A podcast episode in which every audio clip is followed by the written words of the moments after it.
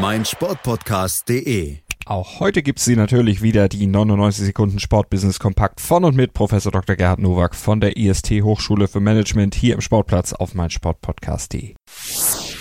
Herzlich willkommen zu den News to Use aus dem Sportbusiness. Der Deutsche Fußballbund hat eine neue Aufstiegsregelung zur dritten Liga beschlossen. Mit Beginn der Saison 2021 steigen die Meister der Regionalligen Südwest und West direkt in die dritte Liga auf. Zwei weitere Aufsteiger werden aus den Staffeln der drei Regionalligen Nord, Nordost und Bayern ermittelt. Des Weiteren einigten sich die Delegierten des DFB-Bundestages auf die Einführung einer Futsal-Bundesliga ab der Saison 2021-22. Stell dir vor, du bist Meister und steigst nicht auf. So wird es sein bei den drei Ligen, die nur zwei Plätze zur Verfügung gestellt bekommen, um eben in die dritte Liga aufzusteigen. Geht's noch? Gab es keine andere Regelung? Ich finde das nicht gut, denn gerade das ist ja ein Kennzeichen des europäischen Sports, dass die Zugehörigkeit in einer Liga sportlich entschieden wird und nicht durch ein Zufallsprinzip oder Rotationsprinzip. Dagegen Gratulation zur Einführung der Futsal-Bundesliga, also der offiziellen Hallenfußballversion der FIFA. Denn hier überbrückt auch der DFB die Winterpause, wenn draußen nicht gespielt wird. Das Internationale Olympische Komitee und sein Sponsor Intel veranstalten im Zuge der Olympischen Sommerspiele 2020 in Tokio das E-Sport-Turnier Intel World Open.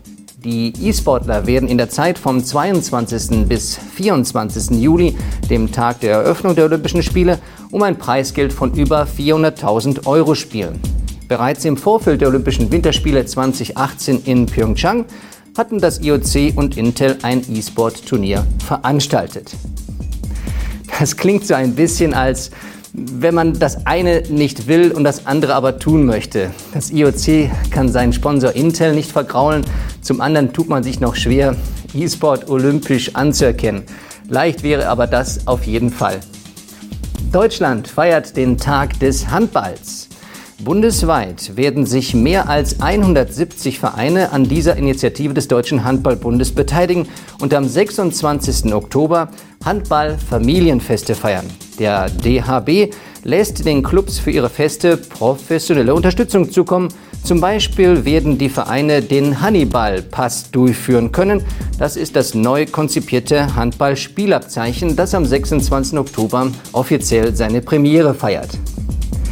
Neben diesen dezentralen Veranstaltungen findet in der TUI Arena Hannover auch etwas groß Sportliches statt, nämlich Länderspiele der A-Nationalmannschaft der Herren und Frauen gegen Kroatien und weitere U-Nationalmannschaften stehen am Start. Insgesamt, wie ich finde, ein überzeugendes Konzept, um neue Mitglieder für den Handballsport zu gewinnen und nach der sympathischen WM Anfang des Jahres im eigenen Land vielleicht auch Talente zu finden. Das waren sie, die News to Use für diese Woche. Ich wünsche Ihnen gutes Sportbusiness.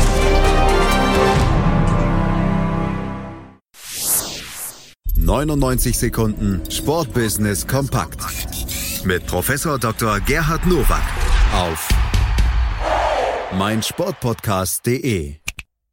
Willkommen bei meinsportpodcast.de. Wir sind Podcast. Wir bieten euch die größte Auswahl an Sportpodcasts, die der deutschsprachige Raum so zu bieten hat. Über 20 Sportarten, mehr als 45 Podcast-Serien, über 9000 veröffentlichte Podcasts und über 5 Millionen Podcast-Downloads allein im Jahr 2018. Wir sind Podcast. Wir sind meinsportpodcast.de.